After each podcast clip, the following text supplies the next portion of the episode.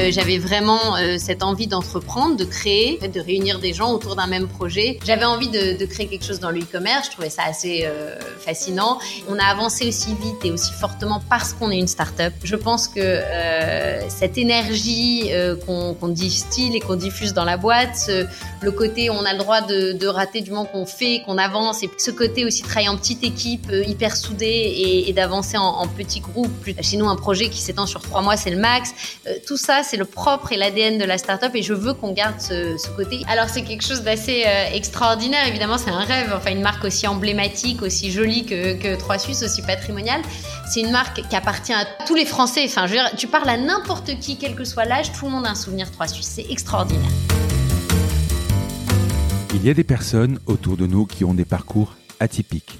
Salut, je suis Frédéric Azoulay et je suis heureux de vous retrouver sur ce nouvel épisode de La Combinaison. L'idée de ce podcast est de rencontrer des personnalités qui ont eu des destins exceptionnels dans leur domaine.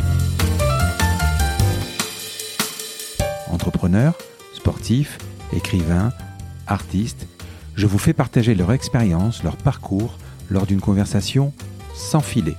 Découvrons ensemble la combinaison des événements qui ont fait leur succès.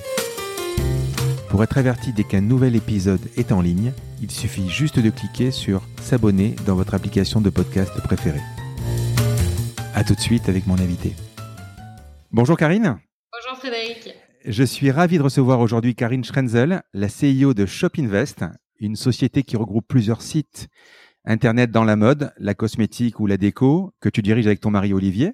Absolument. En 2018, vous avez repris Les Trois Suisses, une marque euh, emblématique qui a accompagné notre enfance. Euh, nous allons largement y revenir, Karine. Mais est-ce que je pourrais te demander de te présenter? Euh, écoute, bah, j'ai commencé par un parcours un peu plus, euh, on va dire, classique sur les rails, euh, puisque euh, bah, j'ai fait une école de commerce et suite à cette école de commerce, j'ai travaillé chez McKinsey, qui est donc un gros cabinet de conseil euh, américain, pendant quelques années. J'ai ensuite été dans un fonds d'investissement, un fonds anglais. Euh, mmh. dans lequel euh, on a fait euh, des deals euh, à plusieurs milliards d'euros, hein, puisque c'est un des gros fonds, euh, des gros fonds anglais. Et puis, en fait, je me suis dit bon bah c'est bien. Maintenant, j'ai coché toutes les cases entre guillemets. mes, pa mes parents sont contents de moi, mais en fait, dans le fond, et je l'avais depuis le début, j'avais vraiment cette envie d'entreprendre, de créer. Euh, de faire émerger des projets et de en fait de réunir des gens autour d'un même projet que, que, que, je puisse fédérer. Et donc, euh, et donc très naturellement, après un très gros deal, euh, je me suis dit, ben en fait, c'est pas ce que j'ai envie de faire. Et donc, j'ai commencé à créer ma propre société. Et là, c'était vraiment un saut dans le vide euh, complet, parce que je suis partie euh, vraiment ben, seule, avec rien. Comme, mmh. alors c'est peut-être féminin, mais euh, justement, je, au départ, je voulais tout faire euh, sans lever d'argent parce que je voulais pas mettre à risque l'argent des autres. Donc j'ai mis mon bonus que j'avais eu de finance euh, dans cette aventure entrepreneuriale et, et au départ, j'ai pas levé de fonds. Donc euh, quand je te dis que j'ai tout fait au début, donc j'ai créé un premier site qui était un site qu'on a toujours hein, de cosmétiques pour hommes qui s'appelle Men Corner. Et, mmh. euh, et bah là, je faisais tout. Hein. Je faisais euh, les colis, je les déposais euh, à la poste, je faisais les newsletters, je bidouillais le code. Euh, enfin voilà. euh, tu bossais donc chez McKinsey et chez Steven. Oui. Tu, sur de l'acquisition, sur quoi? Tu étais, c'était quoi ton, ton, ton boulot à l'époque? Alors McKinsey, c'est Qu'est-ce vraiment... que tu as appris en fait? Ouais. Mmh. Euh, McKinsey, c'est vraiment du conseil en strat et c'est très varié. J'ai pu avoir des missions euh, extrêmement variées, pas, pas du tout euh, spécialement sur le nom de l'acquisition à cette époque-là, vraiment sur des sujets stratégiques. Euh, tant dans l'assurance que dans la logistique, que dans du retail, enfin des sujets extrêmement variés. Et je pense que ce qui est fabuleux, c'est que c'est quand même, même si, euh, et voilà, j'ai eu envie de, de, créer quelque chose, c'est que c'est une école, c'est la suite de l'école, j'ai envie de dire, mais c'est une école extraordinaire en termes de, de rigueur, de réflexion sur des sujets très variés, de euh, euh, de formation vraiment globale euh, sur comment réfléchir et comment vraiment euh, appréhender l'ensemble des sujets euh, de comment on ferme un carton et aller plus vite sur des process à euh, qu'est-ce qu'on fait stratégiquement de cette filiale, est-ce qu'il vaut mieux la merger, s'en séparer, etc. Donc il y a, y a, plein de voilà, c'est très très vaste et j'ai eu beaucoup de sujets passionnants. Et, et, donc, tu bossais sur des, des, des très gros deals, j'imagine? Alors, sur, sur, chez, chez McKinsey, c'était pas forcément des deals. Hein, c'était, on pouvait accompagner euh, le mmh. groupe, euh, le groupe La Poste ou le groupe euh, LVMH ou, ou, ou, les, ou, ou une, groupe d'assurance sur des problématiques du quotidien stratégiques. Et après, je suis passée en fonds d'investissement. Et là, en fonds d'investissement, c'était effectivement des, des, gros deals. et là, c'était purement de l'acquisition. comment, enfin, comment, voilà, comment, quelle, quelle boîte on veut racheter, à quel prix et, et qu'est-ce qu'on voit comme développement pour cette société-là enfin, je pense que dans ce genre de boîte, tu dois bosser surtout la veille des, des, closings. Tu dois travailler, à mon avis, euh, euh jusqu'à pas d'heure. Euh, tu, tu, as dû te dire, peut-être ça serait bien que ça soit un peu mon, affaire à moi plutôt que de voir les autres le, le faire leur deal. Oui, alors je pense que euh, oui, on bosse énormément, mais ça c'est pas quelque chose que quand on est entrepreneur, on bosse aussi énormément. Ouais. Euh, donc c'est voilà, c'était oui, je pense que en fait c'était bon. D'abord, je viens d'une famille d'entrepreneurs, peut-être que ça m'a donné cette fibre aussi. Hein. Mon grand-père était entrepreneur. Est-ce qu'ils font tes parents? Ouais, mon père, bon maintenant il est, il, se repose, mais mon père était entrepreneur mmh. dans la métallurgie euh, et donc euh, voilà, j'ai quand même d'une famille d'entrepreneurs euh, où j'avais toujours quelque chose où, je m'étais toujours dit j'ai envie de créer ma propre entreprise.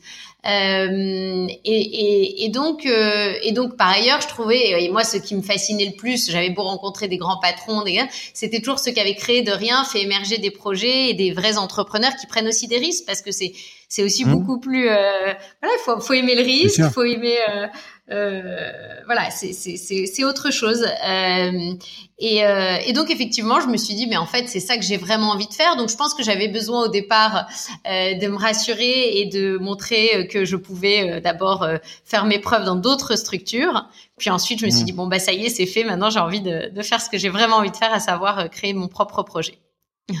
2007, tu crées donc Main Corner. Oui. Euh, juste après, on, on, va y revenir largement de, euh, en parlant d'Olivier. Tu étais déjà avec Olivier? Non, non, pas encore. j'ai ah, créé au départ. Euh, Donc toute seule, hein, toute seule. Ah ouais, vraiment seule. Non, quand je dis que j'ai fait un saut dans le vide, d'ailleurs, tout le monde me disait mais t'es complètement dingue ou alors t'es hyper courageuse. Et moi, je dis toujours il fallait les deux. Il fallait être dingue et courageuse pour le faire parce que j'ai vraiment fait ça seule. Euh... Parce qu'en fait, tu te dis je gagne très bien ma vie et euh, ben je j'arrête tout, c'est ça en fait. Hein, donc pour faire pour me lancer quoi. C'était la belle époque de la finance en plus. Euh, oui, je gagnais extrêmement bien ma vie euh, et, euh, et j'ai préféré faire ce saut dans le vide euh, parce que, mais c'était voilà, c'était pas un choix de évidemment euh, financier à cette époque-là. Au contraire, je me suis dit bon, bah, maintenant je vais pas me payer pendant deux ans alors que alors qu'à l'époque, voilà, c'était vraiment une envie et le fait de, de s'écouter aussi et de se dire voilà ce que ce que je prends des risques et je, et je le fais puis on verra bien. Et, euh, et donc j'étais vraiment seule. Et euh, Olivier, euh, on s'est mis ensemble peu de temps après, mais mais mais en tout cas les débuts, il il n'était pas dans, dans ma vie, il n'existait pas encore dans ma vie. Alors, il y a une légende, je ne sais pas si elle est vraie ou pas. Il semblerait que tu, tu as créé Man Corner parce que lors d'un déjeuner, tu as entendu un, homme parler de produits de beauté masculins qui étaient, qui étaient quasiment inexistants à l'époque. Est-ce que c'est vrai? Est-ce que tu confirmes la légende? Je confirme la légende euh, avec un twist qui était quand même que j'avais envie de faire du e-commerce. C'est-à-dire que je me disais hmm. j'ai envie de faire du e-commerce, c'est un truc que j'adore. Euh, J'étais fascinée. Je me rappelle, bon, moi j'avais petite, j'ai grandi aux États-Unis et donc euh, petite j'avais ah vu, oui. Euh, j'avais vu euh, les premières commandes sur Amazon à l'époque, le premier e-commerçant aux États-Unis, ça n'existait même pas en, en, Europe, en France, etc. Et je m'étais dit, euh, voilà, c'est quelque chose qui me, depuis le début, me, me j'avais envie de, de, créer quelque chose dans le e-commerce. Je trouvais ça assez euh, fascinant. Et en déjeunant et en, entendant ça, je me dis, euh, il me dit, ah rien, on trouve rien quand on va sur Sephora, c'est l'enfer, etc. Euh, chez Sephora, c'est l'enfer de l'odeur des parfums, etc. Quand on rentre dans le mmh. magasin, et je me dis, bah non, en on n'est pas chez nous, hein, les garçons, on n'est pas chez nous, hein, chez Sephora. Ouais, non, mais c'est ça. Il me dit, ah, cette odeur de parfum et ces femmes qui te sautent, dessus pour te vendre un parfum, alors que voilà, c'est insupportable. Euh, et donc, euh, et donc, c'est effectivement suite à un déjeuner. Donc, ce déjeuner-là, je me suis dit, ben en fait. C'est une cible très cyberacheteuse, euh, puisque les hommes étaient plus cyberacheteurs à l'époque euh, aussi que les femmes, euh, avec, euh, même si le, la cosmétique pour hommes va énormément se développer dans les années à venir, je me replace en 2007, euh, pour autant, les hommes n'auront pas envie de flâner quatre heures dans un magasin pour choisir leur crème, c'est-à-dire que même s'ils se mettent à, à, à, à utiliser des crèmes, euh, c'est pas l'occupation du samedi après-midi. Euh, et donc je me suis dit, ben en fait le e-commerce euh, est parfait pour ce secteur-là. Et, euh, et, donc la conjonction des deux, je me suis dit, ben, je vais créer un site spécifique pour pour hommes de cosmétiques. Voilà. Et donc là je lance Men Corner. là, à la différence des autres boîtes de Shopinvest, là, tu crées Main Corner, il y a rien au début. C'est-à-dire que tu crées, c'est que l'idée. Tu déposes le nom de domaine. Il y a pas de, t'as pas de clientèle, tu as rien du tout. Alors là, qu'est-ce qui se passe donc? Parce que euh, tu viens euh, de ton fonds d'investissement, tu es attiré par l'e-commerce. Mais je n'y connais rien. Euh, mais mais tu, n'y connais rien. Il y a deux choses. Il y a évidemment la création du site, la technique, etc. Et puis il y a aussi le, le, sourcer des produits parce que tu es pas tu es pas du métier euh, de l'esthétique à la base. Euh, Explique-moi ce début, euh, comment tu sources tes premiers, euh, enfin tes fournisseurs, est-ce qu'ils te font confiance? Est-ce que je sais pas parce que là quand tu vas sur Main Corner aujourd'hui, tu as quand même des super marques. Ah oui, aujourd'hui comme ça au début, etc. Alors aujourd'hui, tu vois ça avec le recul et euh, on a toutes les marques qu'on veut avoir aujourd'hui. Mmh. Euh, à l'époque, c'est une histoire bien différente. Euh, donc je, je, débarque effectivement, j'ai pas de compétences e-commerce particulières. Euh, j'ai juste une attirance et puis je connais je connais rien au, au milieu de, de, la cosmétique et, et, voilà et je me lance quand même et donc je bah, je commence par créer un site trouver des prestats pour m'aider à coder etc à créer le site euh, et puis surtout en parallèle je commence à aller voir les marques et euh, j'avais été habituée à appeler des, des, des grosses structures euh, en appelant, euh, voilà, bonjour Karine Schrenzel de chez McKinsey ou de chez Sinven. Et globalement, on était quand même très bien reçus dans ces cas-là parce que c'est deux grands noms. Et voilà. Mais là, quand j'appelle et que je dis Karine Schrenzel de rien du tout, de Main Corner que personne ne connaissait, euh, ben faut, faut, faut prendre l'habitude de se prendre quelques portes dans la figure euh, et, être très persévérant. Ce que je dis toujours quand les gens me disent est-ce que je me lance? Est-ce que qu'est-ce qu'il faut faire pour se lancer? Le, le, seul truc, c'est qu'il faut, faut, vraiment avoir le côté persévérant parce que euh, pour moi, c'est la qualité première euh, de tout entrepreneur. Hein. Sinon, c'est c'est impossible. Et donc, ah euh, bah, au départ, tout le monde me dit non, hein, grosso modo. J'arrive à avoir quelques marques niches qui sont à peu près au même stade d'avancement que moi, c'est-à-dire au tout démarrage. Euh, et voilà. Et donc je lance avec huit marques à l'époque, qui est tout avait à peu près un an d'existence tout au plus, euh, et qui euh, se disent bon bah je vais lui faire confiance. En plus elle a l'air jeune, elle est euh, c'est une femme entrepreneur. Enfin il y en avait pas beaucoup. Euh, voilà j'avais j'avais j'avais 26 27 ans, femme entrepreneur. Voilà c'était et puis il y en a quand même heureusement quelques uns qui m'ont fait confiance. Et donc j'ai lancé. Euh, avec ces quelques marques. Euh, et puis j'ai continué à démarcher jour après jour euh, toutes les grandes marques que, que, que j'ai aujourd'hui, Clarins, Biotherm, Shiseido, etc. Euh, euh, à les démarcher chaque jour, j'ai dû me prendre au moins 10 portes et puis je revenais. Et comme il me disait, il y en a même un jour qui me dit, mais vous, revenez tout le temps par la fenêtre, c'est pas possible. et donc. Tu leur proposais quoi? Tu leur dis, je vous achète. Bah, en fait, tu, oui, tu faisais quoi? De la marketplace ou tu faisais non, à l'époque, en plus, euh, euh, surtout dans en plus dans la cosmétique, déjà, en, c'était impossible de les avoir, même ne serait-ce que de les référencer. Mais alors, si je leur avais demandé en plus euh, sans les payer et en marketplace, je pense que là, je, je n'y serais pas arrivée. mais non, non, je leur dis, je veux, je veux vous acheter des produits. Mais là, ils vous disent oui, alors Clarins te dit oui, mais est-ce que vous avez Biotherme? Et Biotherme vous répond mais est-ce que vous avez Clarins Donc forcément, c'est un petit peu le c'est le, cercle vicieux où ils vous disent au bout d'un moment et après dix conversations, ils vous disent bon enfin en tout cas quand vous aurez le bon univers de marque, je veux bien venir. Sauf que le bon univers de marque, il faut bien commencer par euh, il faut bien qu'il y en ait un au ah départ, quoi. Et puis, euh, et puis il y avait toute la, la problématique de la distribution sélective aussi. Euh, donc, on ouvre une boutique. Enfin, tout un tas de choses. Mais euh, après trois ans euh, de, de galère. démarrage, voilà, de galère, on peut le dire. Euh, ben en fait, j'ai réussi à référencer. Euh, le premier était Clarins et du coup ensuite euh, les autres ont suivi et ça s'est fait après assez rapidement. Mais Karine, ce que tu veux dire, c'est que tu vas voir Clarins par exemple. Ah oui, je suis allée Tu leur dis, je paye. ils et ils veulent pas. C'est ça. Ah bah non, oui, exactement. Ouais, ouais.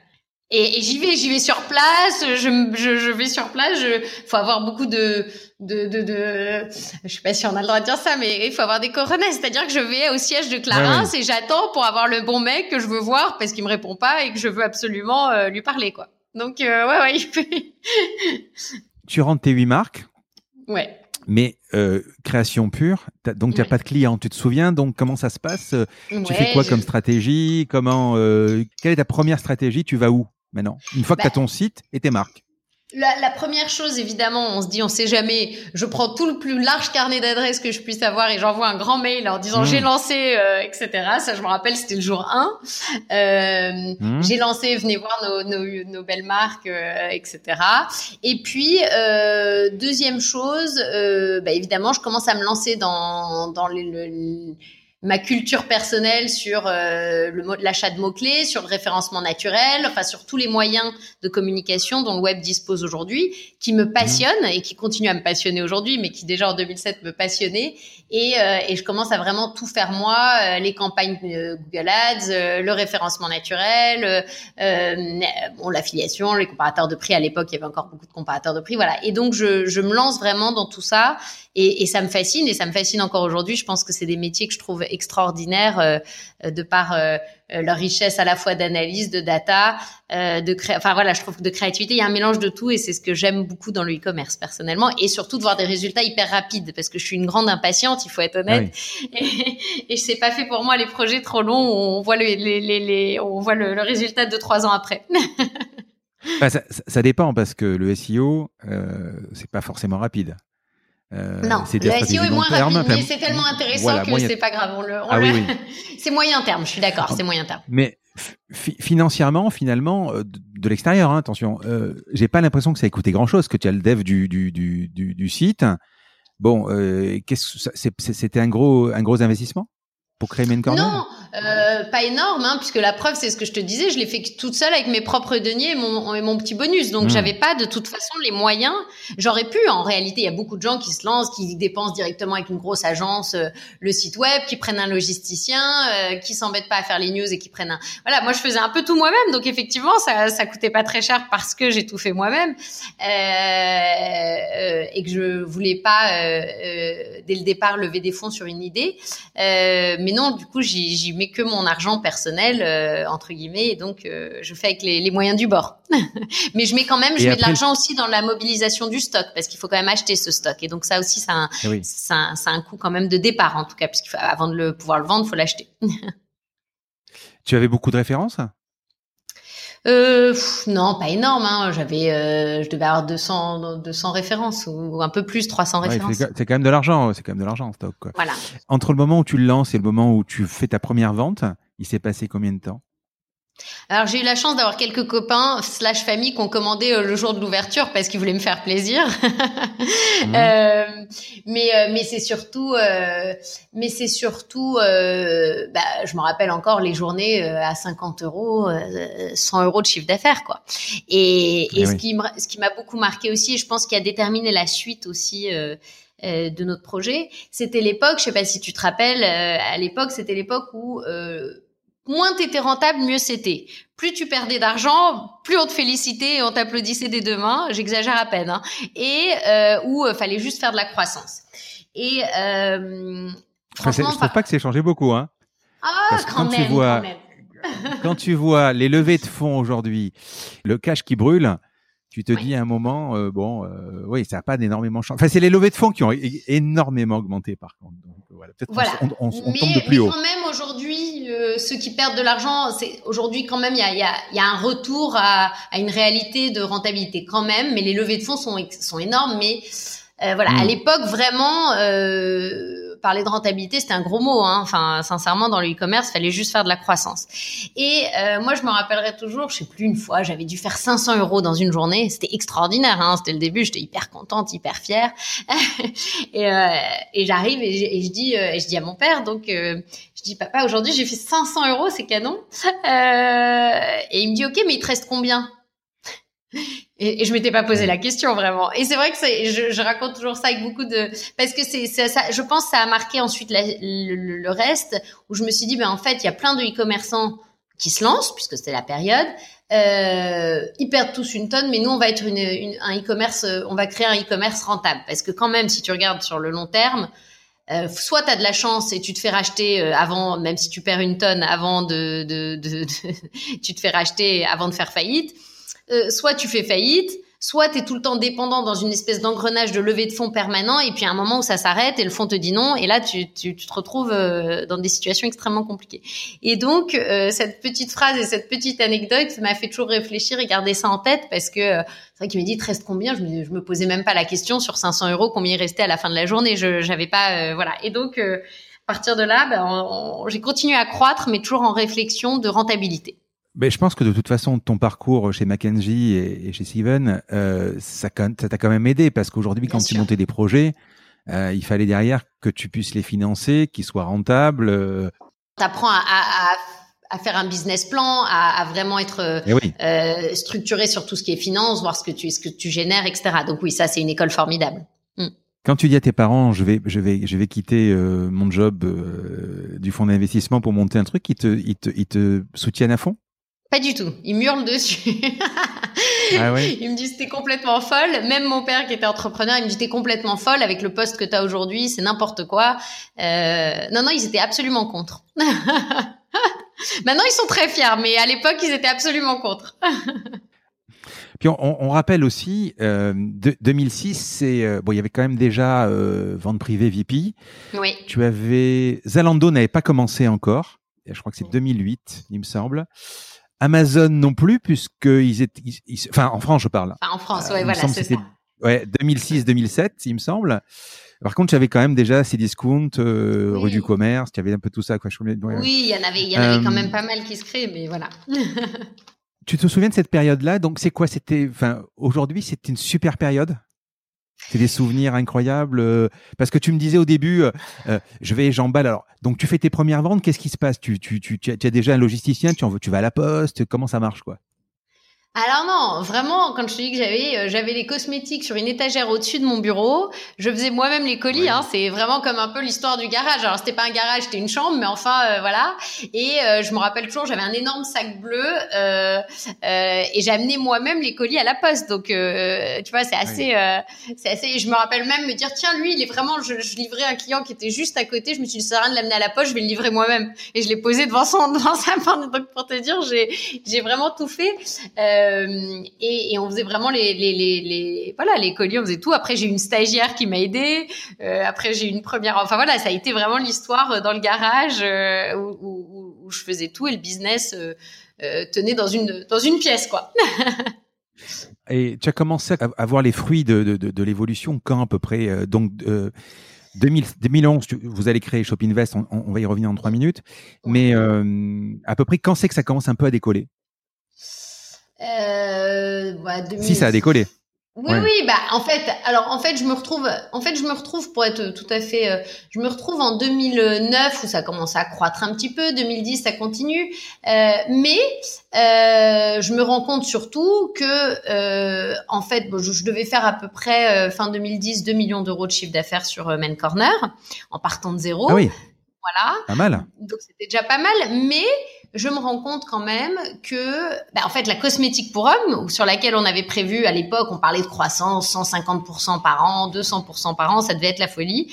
Euh, bah, finalement, on fait toujours à peine que 10% du, du, du chiffre d'affaires de la cosmétique et croît plutôt à un rythme de 7-8% que de 150-200.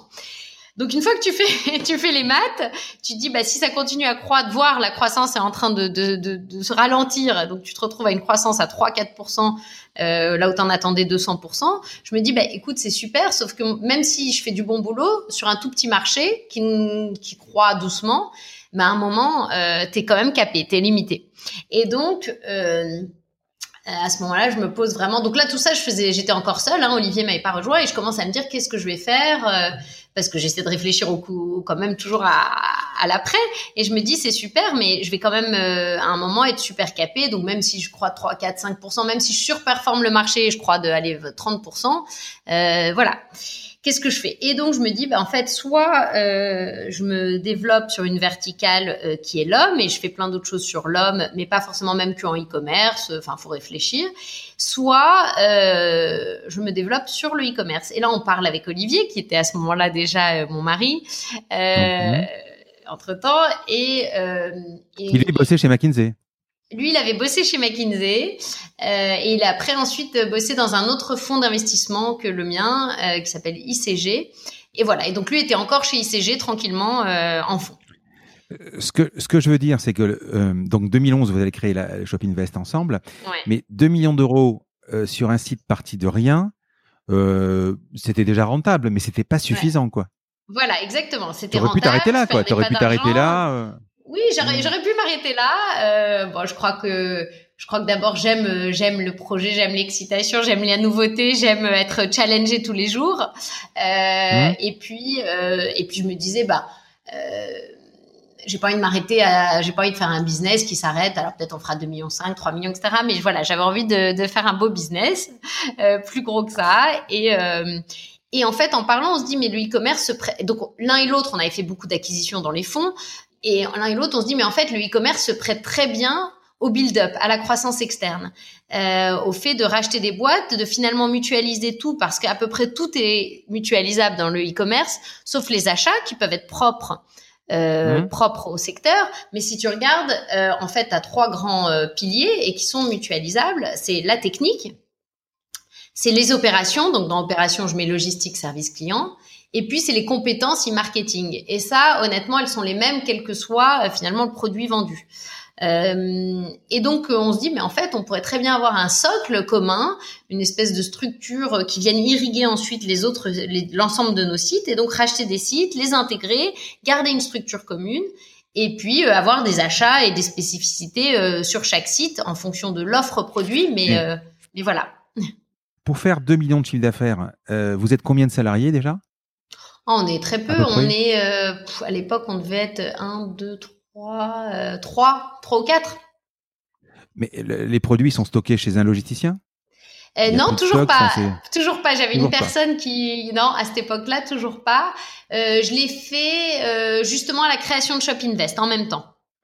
C'est ce qui est génial. Alors, on va rappeler ce que c'est le build-up. En fait, le build-up, c'est une, c'est une stratégie qui permet de racheter des sociétés dans, dans le secteur qui sont souvent concurrentes afin d'y de, de, avoir des synergies. Alors, ce que vous avez fait chez Shopinvest, après tu, tu, tu vas le développer. Donc, Shopinvest, c'est à peu près une dizaine de sites internet. On, on va parler largement des trois Suisses après, mais c'est quelque chose de différent parce que c'est un peu différent les trois Suisses puisque c'est pas le même site internet. Euh, vous avez créé donc euh, des, des, des, verticales dans la déco, euh, dans la femme, dans euh, le bijou, il me semble. Oui, oui, absolument. Voilà. Et euh, c'est ça qui est incroyable, c'est ça qui est super génial, mais moi qui suis également dans l'e-commerce, c'est ce qui me serait, c'est ce qui serait compliqué. C'est que si tu vas par exemple sur les 10 sites internet, c'est c'est les mêmes structures quasiment. Donc c'est là que vous, que vous avez tout mutualisé. Mais tu aurais pu peut-être euh, faire euh, monter un site internet, rajouter des services, c'est-à-dire rajouter des produits. Tu aurais pu avoir un nom plus générique que Main Corner forcément, mais rajouter la mode, la déco, etc.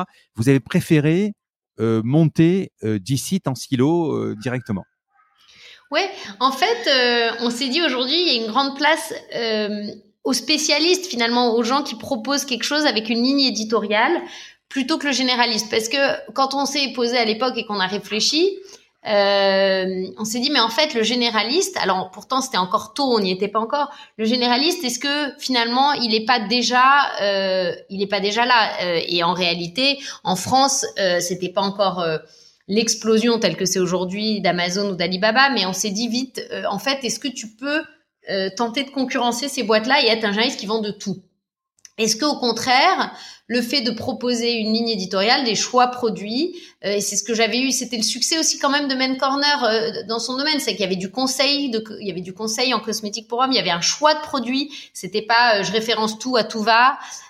c'était c'était un environnement qui faisait son écrin, qui faisait que les marques aussi avaient finalement accepté de travailler avec nous. Euh, et en fait, on s'est dit, mais non, c'est ce qui fait aujourd'hui notre ADN, notre spécificité. C'était aussi parfois des marques exclusives, parce qu'après, j'avais été, j'ai pas raconté cette période-là de ma vie, mais j'ai aussi, une fois que j'ai réussi à avoir euh, les marques, euh, j'ai beaucoup travaillé pendant, en attendant, parce qu'évidemment, je me suis pas reposée sur mes lauriers, en attendant d'avoir les grandes marques. Je suis, je me suis beaucoup, j'ai beaucoup voyagé pour aller ramener des marques en exclusivité d'Australie, des États-Unis, du Japon, etc., en cosmétique. Et donc, j'ai signé beaucoup d'exclusivités. C'est ce qui a permis de monter le chiffre d'affaires aussi, avec des marques vraiment super et innovantes. Euh, et je me suis dit, en fait, c'est ça notre ADN, euh, c'est ça notre force, euh, c'est notre proposition de valeur. Et donc, plutôt que de, de, de, tout mettre sur un site, on va continuer à avoir d'autres sites comme ça en parallèle qui qui vraiment proposent une ligne éditoriale, une, une, une vraie proposition de valeur sur un secteur en particulier. Alors, je vais citer ton père qui dit à un moment où tes parents qui disent t'es folle, tu quittes tout pour ça. Donc, tu vas faire un fou, c'est-à-dire Olivier, et qui va tout quitter également pour ça. C'est ça? Ouais, alors là, là c'est le, le summum. c'est le summum. Donc voilà. Euh, effectivement, des, voilà. Euh, et puis, euh, et puis en fait, il, il, était un peu comme moi. Il me disait, euh, bon bah, dans le fond, euh, c'est bien. Je, je, gagnais très bien sa vie, évidemment, mais il me dit, mais qu'est-ce que tu t'amuses plus que hmm. moi?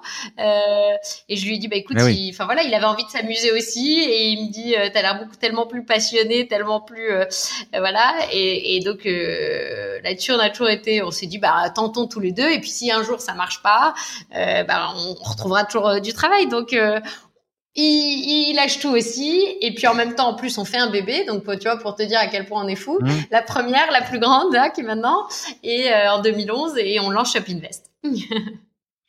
donc, toi, tu as euh, 26 plus, euh, tu, as, tu as quoi? Tu as 30 ans à peu près? Euh, En 2011, oui, un petit peu plus, ouais. Et donc, vous avez cette stratégie de build-up directement. Donc, c'est le préceptat de base. Olivier te rejoint. Et vous allez direct sur Bijorama. Exactement. En fait, euh, donc en, en, 2011, donc euh, tout se fait un peu en même temps. Euh, mhm. On lève des fonds mais en même temps, on cherche les dossiers. C'est-à-dire, on se dit, on va lever des fonds et il faut qu'on ait aussi des dossiers à présenter. Donc, on commence à regarder, à screener un peu le marché, à voir qui est-ce qu'on pourrait racheter, à prendre des contacts avec euh, des petites banques d'affaires, etc. Euh, en même temps, on se dit, bah, qui est-ce qu'on, il faut qu'on, là, pour le coup, pour racheter des boîtes, il faut quand même lever des fonds parce qu'il euh, faut bien payer ces boîtes. Et donc, on se dit, bah, on va, on va initier les deux en même temps et puis on verra comment ça avance. Et euh, Parce que là, il est, il est, hors de question de, il, est, il est hors de question de refaire ce que vous avez fait avec Man Corner, c'est-à-dire de, de, refaire depuis le début. Là, là, c'est bah fini. Non, là, on se dit, vous êtes mûr pour acheter quoi. Voilà, si on se dit qu'on rachète, il faut quand même euh, un peu de, de fonds, mmh. etc. Et donc à ce moment-là, euh, bah, là, coup de chance, euh, entre guillemets, il en faut quand même aussi. Euh, il faut de la persévérance et puis il faut.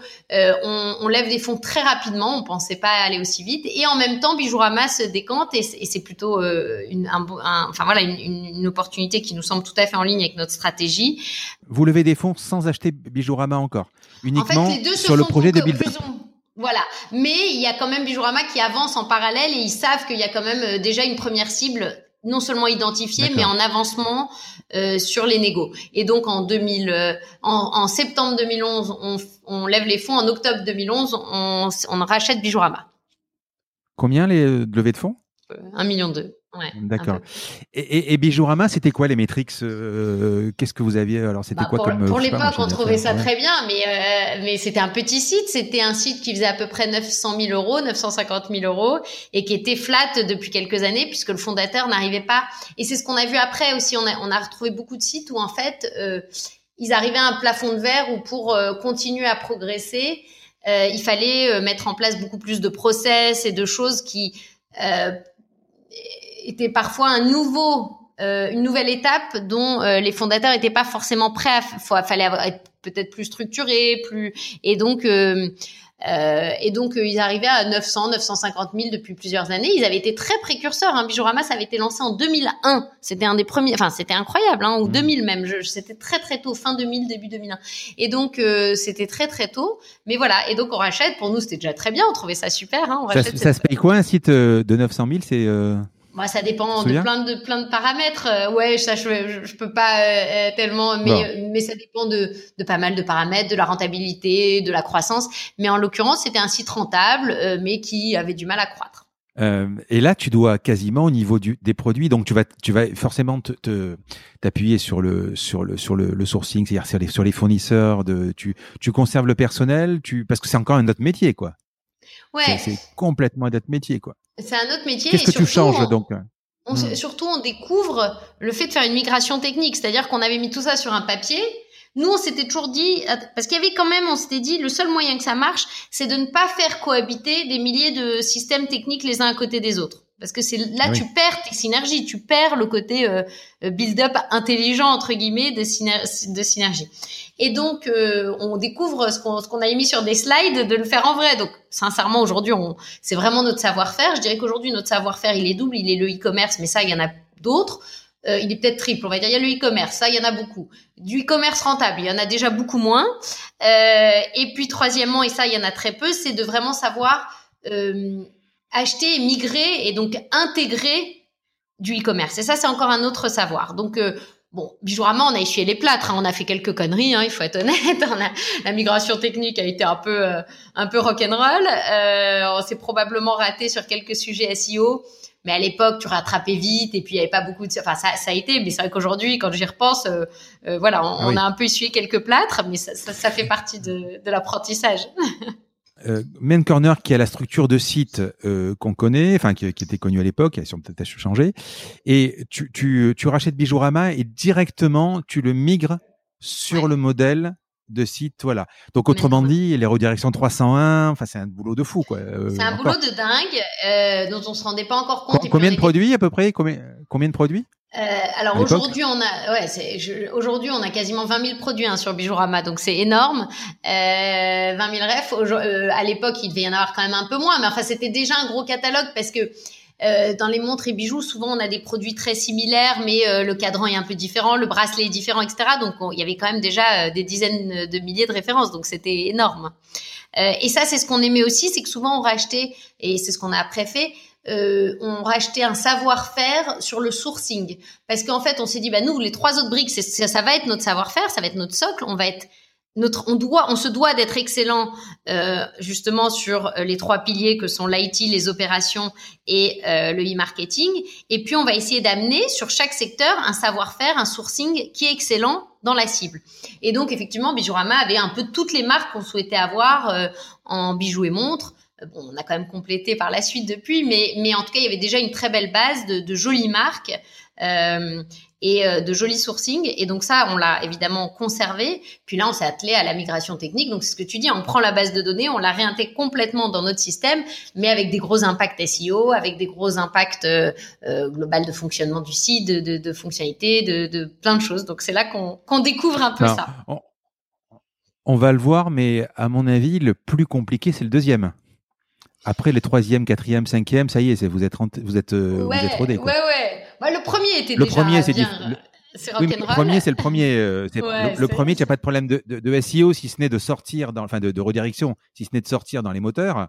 Mais là, tu dois garder. Ah oui, tu veux le dire plus... le deuxième, euh, le premier. Oui, oui, le, le, le bah, Bijourama, en effet, le premier achat ou le deuxième site, en effet. Oui, oui, oui, c'est voilà, c'est ça. Oui, oui. On est d'accord, on est d'accord. Oui, oui, c'est le plus dur. C'est là où on voit aussi euh, que euh, il y a des, des, en fait, que justement, si on veut avoir ce vrai savoir-faire et ajouter ce savoir-faire à notre arc, c'est-à-dire le, le, le, fait de faire de l'acquisition et de l'intégration de e-commerce, il faut euh, avoir des process hyper carrés, une structure qu'après, qu effectivement, on a redupliqué sur tous les, à la suite sur les rachats et on, on a continué à s'améliorer sur les deux, trois, quatre premiers.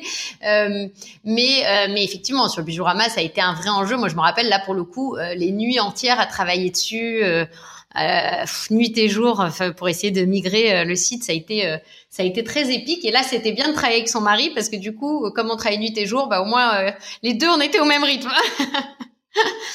c'était, il était sur Paris? Non, il était. En général, pas les sites que vous reprenez, oui. Ouais, alors ça dépend, c'est très variable puisque ça dépend de, de où Mmh, ils se sont sûr. créés. Euh, là, en l'occurrence, ils étaient, ils n'étaient pas sur Paris euh, et c'est euh, et, et, et, et du coup, euh, forcément, bah, comme tu peux t'en douter, alors il y avait, c'était pas un gros site, il y avait pas beaucoup de monde, mais du coup, ça impacte Mhm. évidemment euh, le suivi. Donc, on avait une personne qui continuait à travailler euh, à distance. Tu vois, on était très en avance sur la mode actuelle de, du télétravail. Ouais, ouais. Euh, mais euh, euh, mais Je rappelle qu'on est en fin de confinement pour ceux qui vont, euh, on est à distance là. Ouais. voilà. Euh, mais euh, mais c'est vrai que forcément, tout un, il y avait une, un certain nombre de personnes qui ont, pas suivi tout simplement du, de par la, la distance. Euh... Et, et, donc là, c'est comme sur Main Corner, c'est-à-dire que vous, achetez, vous, vous, stockez les produits.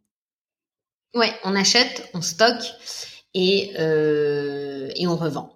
Et puis euh, à partir de là, mais c'est beaucoup plus tard sur Bijourama, on a commencé à développer après beaucoup plus tard euh, du du confier, du dropshipping, enfin le fait de ne pas euh, forcément avoir tout le tout le catalogue en stock dans notre logistique. Mais mais ça c'est beaucoup plus tard. Donc effectivement à l'époque, on achète et on stocke. Alors vous continuez les acquisitions au fur et à mesure. J'en ai deux qui m'ont qui m'ont interpellé. Alors d'abord, tu dis au tout début, euh, Men Corner, c'était pas le marché de l'homme, c'est pas un super, euh, c'est pas une croissance qui est extraordinaire.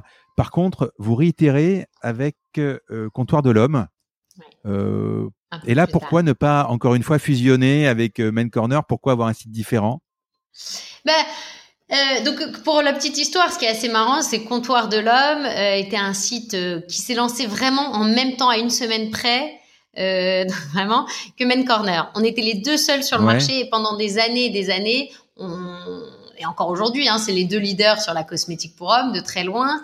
Euh, et, et, on se suivait l'un l'autre, on se on, on, se développait l'un à côté de l'autre. Chacun disait que l'autre euh, pensait que on savait, savait pas exactement les chiffres de l'autre. Enfin, c'était marrant, quoi.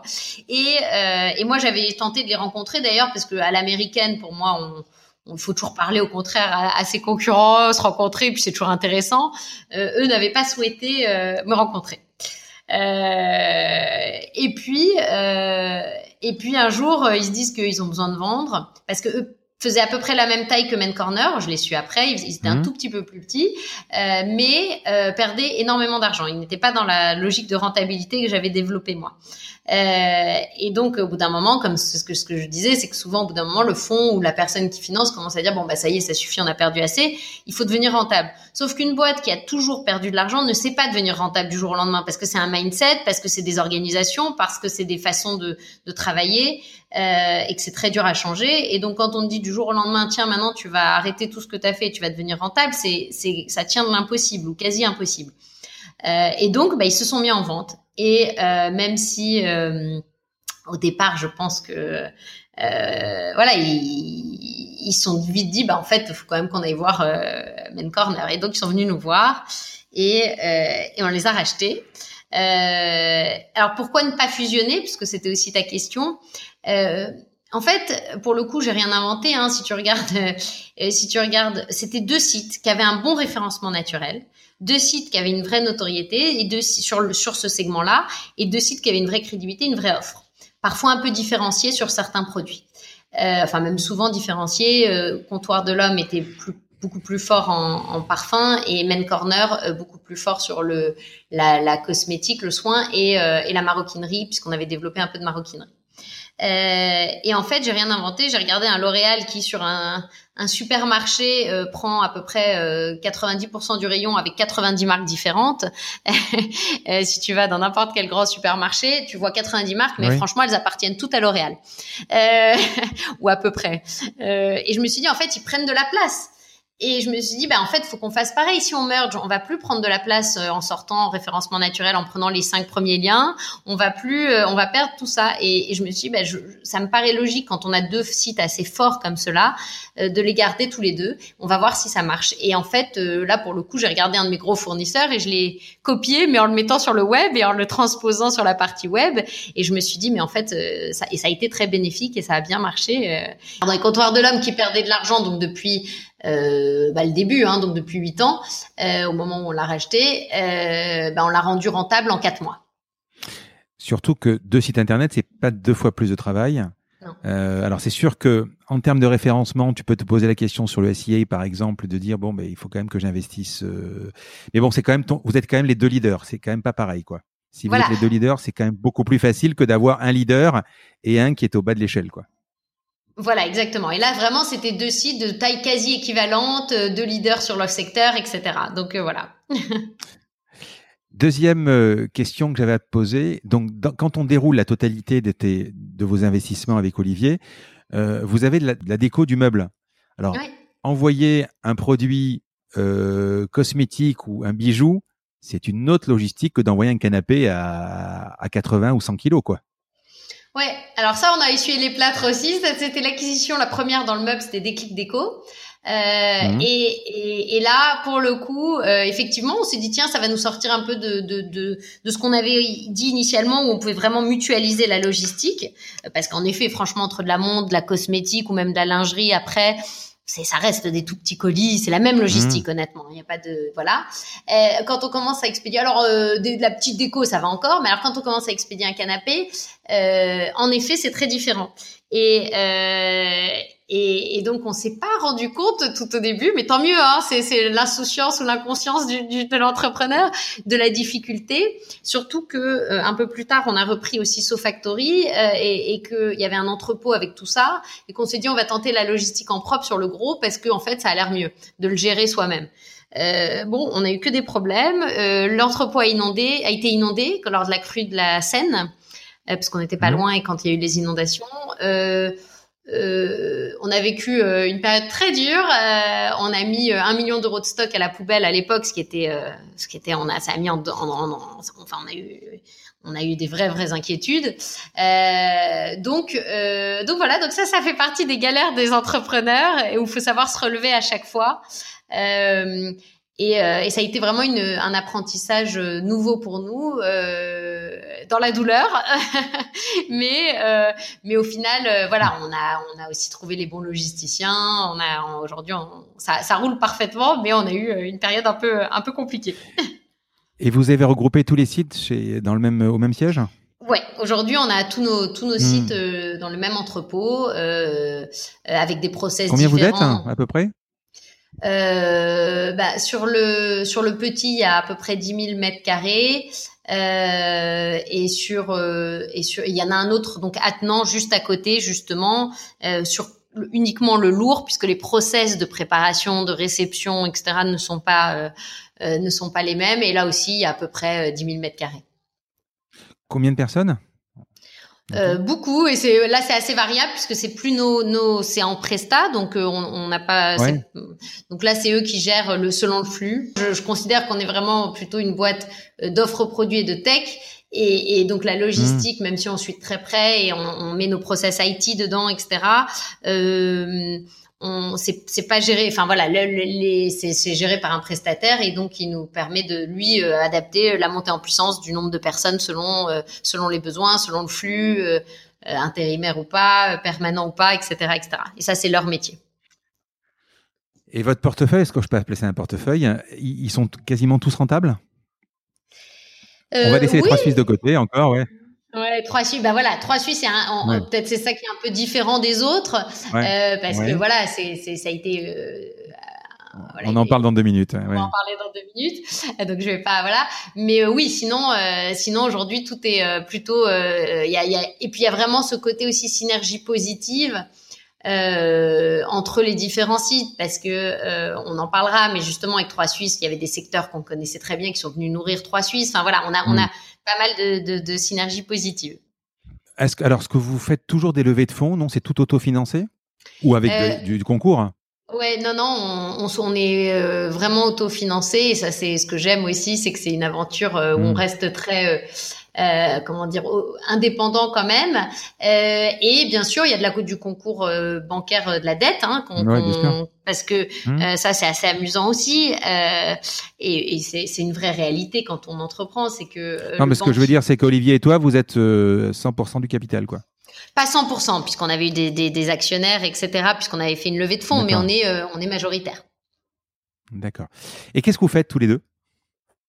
Qu'est-ce qu'on fait tous les deux? Euh, Alors, comment on se répartit? C'est vraiment ça le, le, sujet, mais parfois, voilà, on, on, on s'entraide énormément. Mais euh, Olivier gère euh, plutôt tout ce qui est euh, opération et surtout l'IT, euh, puisqu'il est vraiment... Mmh. C'est un nerd, hein, on peut le dire, et que donc tout ce qui est IT, structure, langage, code, etc. Il lit tout, il sait, il sait, il sait voilà, c'est un, c'est une vraie force, et je pense que c'est une de nos forces dans dans dans notre réussite ah oui. actuelle. Ouais. Euh, et, et, donc euh, et donc voilà. Euh, et puis moi je m'occupe plus particulièrement de la partie donc acquisition de trafic et marketing et puis toute l'offre produit. Et la seule chose qu'on fait ensemble évidemment ce sont les acquisitions puisque ce sont des décisions structurantes pour la boîte et donc là évidemment bah, il y a une, concertation importante sur ces sujets-là. Et vous chassez ou on vous propose aujourd'hui? Bah, Au départ, évidemment Ouais, non, enfin, aujourd'hui, on a la chance de ne plus avoir besoin de chasser. Alors, si on voit, si on, réfléchit à une opportunité, on peut prendre contact. Mais euh, globalement, alors c'est ça qui est assez euh, marrant, c'est qu'évidemment, les deux premières à deal, c'est nous qui avons envoyé des lettres partout et, et, et, on a chassé et on cherchait, on cherchait. Puis au fur et à mesure, le troisième, on commençait à avoir des, des demandes entrantes. et puis aujourd'hui, on a tellement de dossiers que honnêtement on est obligé d'avoir quelqu'un qui les trie avant et euh, et, euh, et, qui nous fait remonter ceux qui nous qui lui, paraissent euh, importants donc c'est voilà. Mais ça c'est l'ordre des choses. C'est pour ça que je dis il faut beaucoup de ténacité au départ parce qu'au départ euh, euh c'est tout est toujours comme ça. C'est pareil pour la banque. Au début ils nous ont dit non non on vous suit pas. Vous rigolez ou quoi on on vous prête rien. Premier deal deuxième deal. Et puis le troisième ils ont commencé à prêter un peu. Alors je vais te raconter une histoire. Mon enfance ah, quand euh, par la poste, on reçoit un gros, gros, gros catalogue, et on en reçoit deux par an, euh, La Redoute et les Trois Suisses. Je me souviens très bien, hein, petit, euh, avec ma mère à côté, elle qui regardait la déco, les fringues, etc., et moi les jouets. Et vous avez repris en 2018 les Trois Suisses. Ouais. C'est comme une marque créée en 1932, la filature des Trois Suisses, une marque emblématique, un patrimoine, hein, ouais. quasiment. Alors j'ai bien aimé le terme reboot de marque puisque c'est une marque qui est quand même pas mal plongée. On se souvient évidemment donc de cet énorme catalogue euh, qu'on attendait. Euh, alors ma première question, comment on achète les trois Suisses? Pourquoi les trois Suisses Alors, comment, on, achète les trois Suisses? Non mais c'est c'est vrai et surtout euh, alors c'est quelque chose d'assez euh, extraordinaire. Évidemment, c'est un rêve. Enfin, une marque aussi emblématique, aussi jolie que, que Trois mm. Suisses, aussi patrimoniale. Euh, et l'histoire est assez drôle parce que c'est un peu dans la même lignée où je dis voilà, euh, la, vie d'entrepreneur est, semée de, de, de, succès, de joie et d'embûches. Donc en 2016 donc bien mm. avant notre achat, la banque Rothschild nous, nous contacte en nous disant voilà, on a un mandat pour vendre trois Suisses, est-ce que ça peut vous intéresser? Évidemment, on y va à fond, mais on se dit, bah, il y a peu de chance, sincèrement, parce qu'on est quand même, c'est, mais bon, on sait jamais. On y va, on avance de fil en aiguille. Il y avait 16 candidats, on n'est plus que deux, euh, nous et euh, notre concurrent. On rencontre donc ça, c'était le groupe Auto, un énorme groupe allemand hein, euh, qui fait plusieurs milliards en Allemagne, qui vend. On rencontre le groupe Auto, etc. Et on arrive en finale, on se dit super, on est à fond, mais euh, la décision tombe, c'est pas nous, c'est l'autre. euh, donc on perd le deal. Bon, évidemment une déception, hein, mais euh, bah, la vie continue, on, on, continue, on rachète un autre site dans la lingerie, etc. Et puis, euh, en 2018, euh, donc notre concurrent qui avait gagné le deal, qui est un, un VP6 du Nord. Alors, quand tu dis quand tu dis concurrent, concurrent sur l'affaire ou concurrent tout court sur Shop Non, pardon, concurrent sur l'affaire, sur euh, sur Shop Invest, non, puisque ouais, ouais, concurrent sur l'affaire notre, voilà, il savait évidemment, on savait l'un l'autre que c'était euh, c'était l'autre qui était en face. Nous appelle et nous dit voilà, moi je suis un vrai VP6 du Nord, je maîtrise extrêmement bien euh, le catalogue, euh, je maîtrise certains sujets, mais en fait je m'en sors difficilement dans le web. et est-ce que est-ce qu'il y aurait un truc à faire ensemble? Parce qu'ils nous voyaient comme les vrais spécialistes du web et voilà. Bon, on avance. Rapidement, on se rend compte que faire ensemble, ça va être compliqué. On n'a pas forcément euh, les mêmes ADN, les mêmes, euh, la même euh, trajectoire qu'on voudrait développer pour Trois Suisses, etc. Mais on leur dit, mais écoutez, nous, on veut bien vous racheter. Qui ne tente rien n'a rien, n'est-ce pas? Et finalement, bah, de fil en aiguille, donc ça c'était juin 2018, et donc en novembre 2018, donc quelques mois plus tard, et eh ben on signe le deal et on rachète euh, trois Suisses. Donc mm, voilà, des, mois intenses euh, et, sublimes de réflexion autour de ce qu'on veut faire de la marque. Alors par contre, euh, forcément, quand l'un de vous deux est au courant du, du, problème, vous en parlez, ça va à l'encontre de votre build-up en fait. Là, c'est plus du tout la même histoire. d'ailleurs, c'est le seul site internet, il me semble, qui est différent puisque c'est un site lui à part entière. Vous avez relooké d'ailleurs euh, le site et le logo, etc. Est-ce que vous allez sur un terrain, alors même si vous avez toute la logistique, etc., est-ce que vous allez sur un terrain qui est euh, inconnu? Alors, j'irai pas jusqu'à, c'est à l'encontre de notre de notre stratégie parce que on, on, mène tout de même la même stratégie qui est de migrer techniquement, euh, de remettre au mhm. niveau euh, le, le, système IT parce que ça suffit pas évidemment, mais c'est il y a le, les bases en fait. En fait, on rachète et on se dit en fait, il y a plusieurs sujets. Il faut revoir toute l'image de marque, toute la stratégie, toute l'offre produit. Euh, mais euh, en revanche, euh, c'est pas suffisant. C'est-à-dire que c'est indispensable d'avoir un outil performant mais c'est pas suffisant. Mmh. Et donc euh, on, on, rachète, on fait de façon très factuelle la migration technique, le déménagement logistique, on change le service client pour l'améliorer et on l'a amélioré drastiquement. Euh, on change la logistique et là aussi on améliore drastiquement les KPIs. On, le système IT, j'en parle pas, et notamment sur mobile parce qu'il était très obsolète. Euh, donc on fait tout ça et en parallèle de ça, parce que je dis ça en une phrase, mais c'est énorme, hein, c'est des centaines de semi-remorques pour le déménagement. Euh, L'IT, c'est des, milliers d'heures de travail. Euh, mais en parallèle de tout ça, on travaille là sur vraiment euh, l'image de marque et l'offre produit. Euh, et donc pendant un an, et, et donc on reste quand même dans notre idée justement de dire bah voilà, en fait, qu'est-ce qu'on veut faire de Trois Suisses? Est-ce qu'on veut en faire une énorme marketplace généraliste ou est-ce qu'on veut quand même avoir une offre, une proposition? Est-ce que euh, on veut juste avoir un système IT performant ou est-ce qu'on veut relancer le catalogue? Est-ce que, enfin, des milliers de questions se posent évidemment. Euh, et en fait, moi, et ça c'est venu assez, j'ai envie de dire, c'est l'intuition d'entrepreneur, je pense. J'ai dit, mais en fait, Trois Suisses, c'est quoi? C'est d'abord une marque patrimoniale. C'est une marque qui appartient à, pour moi, à tous les Français. Enfin, je veux dire, tu parles à n'importe qui, quel que soit l'âge, tout le monde a un souvenir Trois Suisses. C'est extraordinaire. Et c'est vraiment fabuleux ça. Et, et d'ailleurs, tu l'as dit en introduction, c'est on a tous, tous, tous une histoire avec Trois Suisses. Donc c'est génial. Et, et, donc je me dis, ben en fait, plutôt que de tout décider nous, euh, bien sûr, on va y mettre de la réflexion, mais on va surtout interroger euh, les gens, les Français, les Françaises sur ce qu'ils veulent voir dans Trois Suisses, puisqu'ils ont tous un tel affect avec la marque. Le jour où on a racheté, j'ai eu des milliers euh, de messages de LinkedIn et autres qui me disaient euh, bravo, euh, on veut que vous fassiez revivre cette belle marque. Je me suis dit mais un tel affect, c'est extraordinaire. C'est rare que des gens t'écrivent juste pour te dire bravo, c'est super. En général, on t'écrit pour te vendre quelque chose. Voilà. Donc, euh, fabuleuse aventure. Et donc, on commence à interroger euh, les Français et les Françaises et on se dit, au départ, c'est... les interroger comment? Alors, plusieurs, ouais, plusieurs moyens. Bien sûr, l'emailing, parce qu'on bénéficie d'une base de données exceptionnelle, hein, euh, évidemment.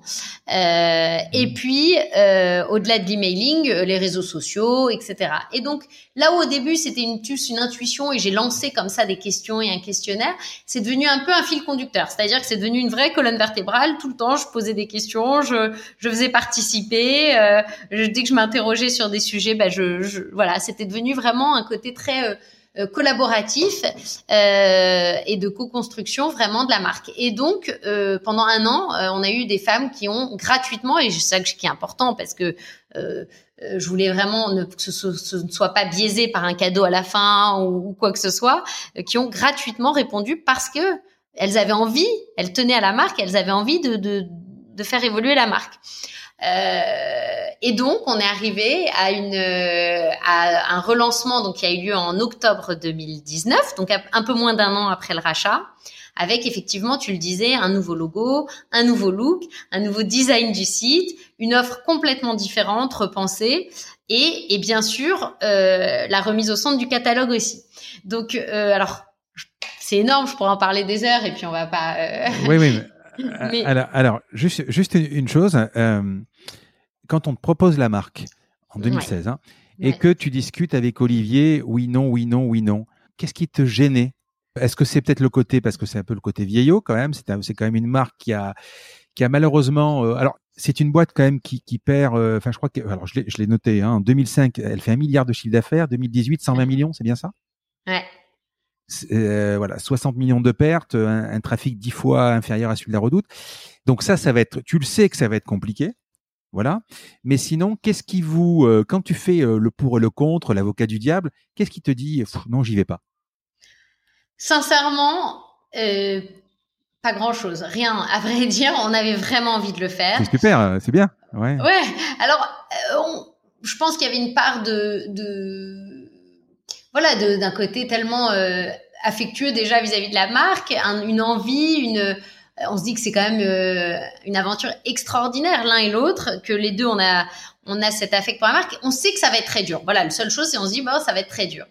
Euh, parce que tu, tu, viens de citer pourquoi, c'est-à-dire euh, tu te dis bah t'es sur une marque qu'il faut complètement dépoussiérer, qui qui perd énormément d'argent, donc un double challenge de retour à la rentabilité et de refaire vivre complètement et remoderniser l'ensemble. Mais alors on a conscience de ce challenge on sait que ça va être un long chemin et un chemin dur, ça va pas se faire non plus, euh, même là, hein, après 18 mois, on a encore un boulot de, de titan, que ça va pas se faire en, en 6 mois. On est conscient de tout ça, mais en, revanche, on a quand même très envie de faire. Et donc, c'est pour ça qu'on a eu une grosse déception, d'ailleurs, en 2016, quand on, quand on n'a pas eu le, le deal, parce que on avait quand même une très, très grosse euh, euh envie et, et, un enthousiasme de pouvoir euh, racheter la marque et racheter la société. Et vous allez en faire quoi alors? Donc, euh, euh, vous, vous, faites cette enquête avec vos clientes parce qu'il y a quand même beaucoup de femmes, je pas crois. Pas que clientes, ouais, mais pas que clientes. Alors oui, femmes principalement. Euh, mais pas que clientes, parce que pour nous, très important d'y joindre euh, des anciennes clientes qui avaient abandonné la marque, parce que le mmh. but n'était pas de se flatter, hein, le but était de, de comprendre celles qui avaient abandonné la marque et pourquoi, euh, mais aussi même des femmes euh, qui juste connaissaient la marque et qui n'étaient pas clientes, qui, qui, se rappelaient de la marque parce que leur mère était cliente ou parce que, voilà, de jeunes femmes sur les réseaux sociaux qui nous répondent. enfin voilà, donc on essaie d'avoir un melting pot pas juste de nos clientes fidèles parce que c'est pas suffisant, euh, mais en effet beaucoup de femmes. Du coup, pour, pour Shop Invest, vous avez euh, rassemblé, enfin ramené dans, dans les trois Suisses euh, des SoFactory, des Women Corner. Du coup, là, c'était plus facile? Euh, Pourquoi que les deux, par exemple? Ouais, parce qu'en en fait, c'était des, des, des des produits qui s'y prêtaient extrêmement bien avec une cible plus similaire. Et donc effectivement mmh. en fait on a vraiment bénéficié et puis c'est aussi notre savoir-faire de, de, nos synergies et de se dire ben en fait euh, là où euh, on peut vraiment euh, d'un coup parce que l'offre 3 Suisse était à revoir complètement. Donc on a revu complètement la mode. Et ça c'était nouveau. Et là où on pouvait bénéficier de savoir-faire que nous avions déjà développé autant en bénéficier. Donc en effet euh, les faire intégrer 3 Suisses rapidement euh, c'est quand même euh, génial. Et, et c'est vrai que ça nous a permis de remonter très rapidement euh, l'offre meubles, déco, cosmétiques femmes, lingerie. voilà, on avait ce savoir-faire quand même sur un certain nombre de secteurs bénéfiques, avec un vrai contact avec les marques, avec des, des, des, des fournisseurs qui nous suivent également euh, et, qui nous accompagnent. Euh, et donc, ça nous permet d'aller beaucoup, beaucoup plus vite dans l'offre. Et, ça, ça, fait partie des, gros enjeux. C'est aussi de. Parce que euh, on peut refaire un beau site avec plein de belles idées. Si l'offre ne suit pas, voilà. Parce que là, en plus, vous allez, là, vous avez, vous avez en face quand même maintenant sur ce genre de site généraliste, vous avez Amazon, vous avez quand même Zalando, vous avez euh, le nouveau La Redoute. là, vous êtes en frontal. Alors j'ai envie de dire qu'il y a plusieurs choses. Euh, on a fait des choix qui sont peut-être d'ailleurs euh, qu'on a toujours trouvé des choix. Euh, on a on a toujours fait des choix un peu à l'encontre et à, à l'encontre de, de, ce que se faisait sur le marché, mais finalement jusqu'à maintenant ça nous a pas trop mal réussi. Je considère pas que 3 Suisses est un généraliste. Quand on voit Amazon, ils vendent de la machine à laver, d'ailleurs Redoute aussi, hein, euh, etc. Mmh. Ils vendent tout et enfin des pneus, des boulons et, et voilà. Aujourd'hui, on est quand même un site certes plus plus plus il y a plus de catégories que sur euh, euh un, un, main corner par exemple euh, mais il y a un vrai choix produit. On a redéveloppé notre marque propre. On a divisé l'offre par 8, ce qui est exactement l'inverse de ce que les gens font euh, aujourd'hui. Hein. Les gens, euh, justement, cherchent à aujourd'hui dans l'e-commerce à avoir l'offre la plus large possible via les marketplaces, hein, t'en parlais, et à moi, ça me saoule personnellement. On, bah, moi va aussi. en reparler, mais à toi aussi. On, va en reparler. Voilà, moi aussi. Et je me suis dit, mais en fait, arrêtons. D'abord, si on veut un généraliste, arrêtons de nous mentir. Amazon et Alibaba seront les meilleurs. On va pas ça se. Suffit. Ça suffit. Ils seront les meilleurs. Tu peux monter des centres. Faut pas croire que tu es plus intelligent que ce qui. Voilà. Hein, c'est à un moment, il faut un peu d'humilité. Euh, ils seront les meilleurs et ils le resteront. Euh, première chose. Et deuxième chose, donc si tu cherches un analyste où tu veux juste taper ta ref et être livré, bah, ils le font très bien. Il y a une efficacité redoutable euh, d'un point de vue réellement euh, euh expérientiel. En revanche, euh, euh, en revanche, il n'y a pas d'expérience de plaisir d'achat, il n'y a pas d'expérience de flâner sur le site. Personne se dit tiens, je vais aller flâner sur Amazon. Enfin, donc. Ouais euh, moi, je pense qu'il y a encore plus. Alors euh, maintenant, mais je ne savais pas à l'époque qu'il y aurait, euh, qu'il y aurait évidemment le, le, le, le, Covid, etc. Mais encore plus, je pense que les gens vont avoir envie de transposer l'expérience de flâner qui, qui existe en boutique sur le web, d'avoir un côté beaucoup plus humain, beaucoup plus choix produit euh, référencé avec une vraie euh, une vraie, un vrai choix et non pas la plus large où on se perd. Euh, et voilà. Et, et, et, et qui a fait une, une, formidable transformation a été complètement dans ce sens-là de la marketplace avec l'offre la plus large possible. Et nous, on a fait le pari complètement inverse Euh, on a racheté, on a coupé l'offre par 8, c'est énorme, hein, divisé par 8 le nombre de références, je sais pas si tu, tu réalises, et je pense qu'on n'y est pas encore au bout de notre, notre nettoyage. On s'est dit, ben non, au lieu de référencer des dizaines de milliers de marques qui se concurrencent, qui font à peu près toute la même chose, euh, on va au contraire choisir quelques marques partenaires avec lesquelles on travaille sur des catégories de produits où on pense que c'est les meilleurs sur leur catégorie, et c'est tout, et on va pas en avoir des milliers. On va faire une offre produit où on développe notre marque propre énormément et avec une vraie, un vrai choix de, voilà, on pas une offre pléthorique, on a une offre où on pense qu'elle est, elle a un excellent rapport qualité-prix, elle est euh, avec une, une empreinte écologique bien bien meilleure et où on peut là aussi avoir une vraie un vrai impact parce que évidemment qui dit marketplace et c'est normal dit on ne contrôle pas notre distribution on ne sait pas ce que les autres vendent, on ne sait pas où ça a été fabriqué, par qui, par des enfants ou pas. Euh, on ne sait pas. Euh, il y a beaucoup de choses qu'on ne maîtrise pas et c'est normal. C'est le propre de la marketplace. Euh, nous, on s'est dit, ben non, au contraire, on veut euh, aller vers une démarche beaucoup plus euh, saine, euh, d'avoir des bons produits au bon prix, qui durent longtemps et qui aussi euh, on maîtrise la fabrication. Donc, euh, à titre d'exemple, et, je trouve que c'est vrai que c'était quand même parce que je connaissais rien à la mode. Hein, c'est un peu comme quand j'ai commencé dans le mmh. e-commerce. Enfin, je connaissais, je consommais comme tout le monde, hein, mais je, je, je n'étais pas une voilà, j'étais pas dans la production et la fabrication. Et quand on a racheté, on avait vu 99% made in China sur trois Suisses sur la mode. Euh, je dis bah ça va pas, ça on va tout changer. Euh, et donc on m'a dit oui mais ça il faut truc tu peux on peut. Et je me dis mais en fait non, on va aller vers une mode surtout sur une marque comme trois Suisses, on n'a pas le droit d'être euh, sans enfin on n'a pas le droit, c'est une marque française, c'est une marque donc je dis on va changer tout le parc de fournisseurs. Alors évidemment, j'avais recruté des acheteurs, des tout le monde me dit mais non, euh, tu te rends pas compte, c'est un, un plan horizon à 5-6 ans au mieux, faut changer tout le parc fournisseur. En plus, tu veux faire des plus petites collections plus courtes parce que tu veux pas de gâchis, parce que je leur ai dit ça suffit aussi les, les, les scandales sur les gâchis. Je sais pas si tu as, suivi ce genre de scandale terrible, mais euh, donc j'ai dit on va faire des collections beaucoup plus courtes pour qu'il n'y ait pas de gâchis, etc., etc. Ils me disent ben tout ça faut qu'on y arrive à 5-6 ans. Mais là, j'ai dit non, on va y arriver maintenant. Et donc en septembre, quand on a sorti la nouvelle collection, on était quand même 88% made in Europe. Je sais pas si tu vois le shift en un an. Euh, qui est ah juste, euh, mais ça c'est l'agilité de l'entrepreneuriat, je pense, et l'agilité de finalement arriver justement sans préjugés avec une intuition d'entrepreneur, mais en n'étant pas du tout une connaisseuse de la mode. C'était presque un énorme avantage parce que j'ai dit non, tout est possible, on va aller se balader, on va trouver des usines en France, on va partir. Je suis allée moi-même avec mes, mes, mon équipe. J'aurais dit on va trouver, on n'est pas plus bête que d'autres, on va, on va y arriver, etc.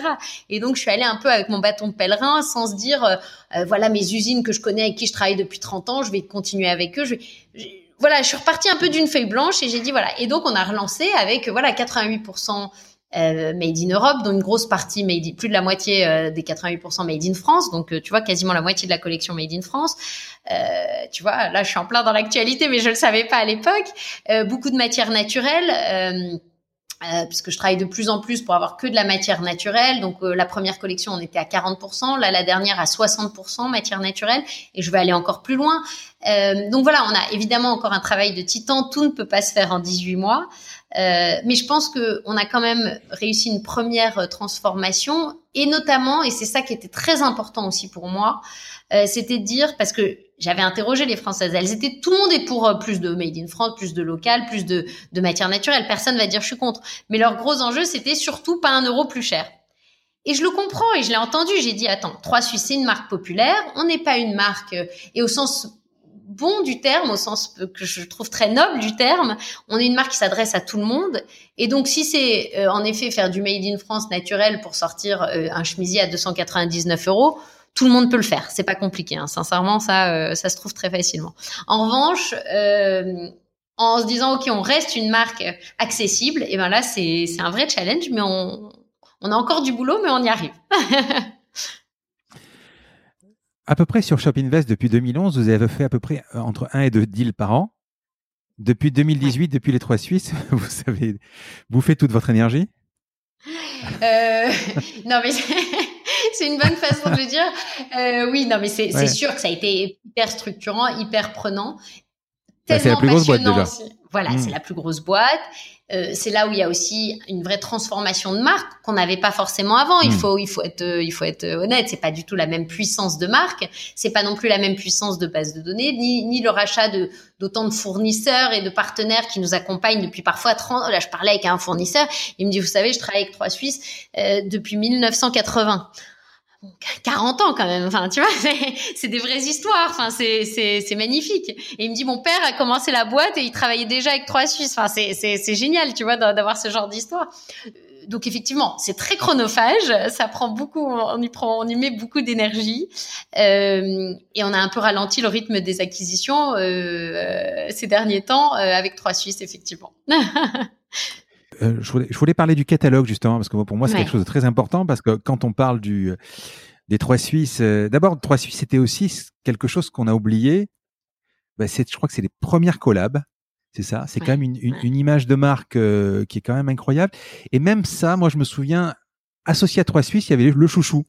Euh, C'était c'était le chouchou Trois Suisses. Ouais, c'est quand même c'était différent de la Redoute. Ouais. C'était différent.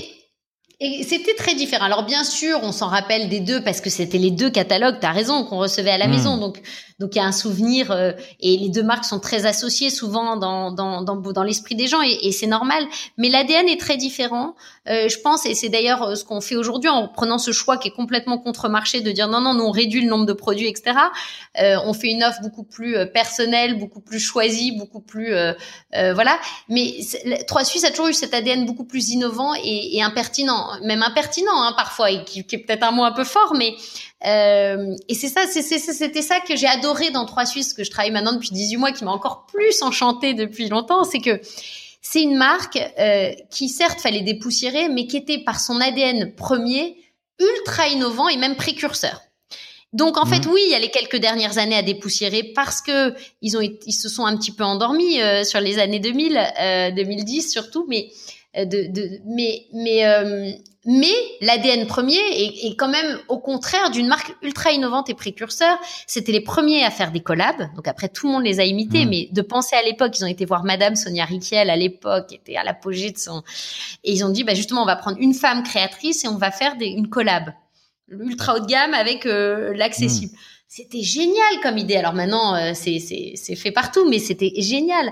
Euh, ils ont fait euh, les premières femmes en, en, couverture de magazine en pantalon. C'est extraordinaire aussi. Ils étaient déjà très aussi euh, engagés. C'est aussi ce que moi, ce qui m'amuse dans cette marque et ce que j'aime, parce que je pense que on fait aujourd'hui, nous, on, voilà, on, on aime ce qu'on fait aussi parce que on, s'engage justement dans une route plus plus plus responsable, etc. Mais c'était une marque ultra engagée. Dans les années 70, ils ont fait des premières maisons totalement écolo en bois que matière naturelle avec Stark.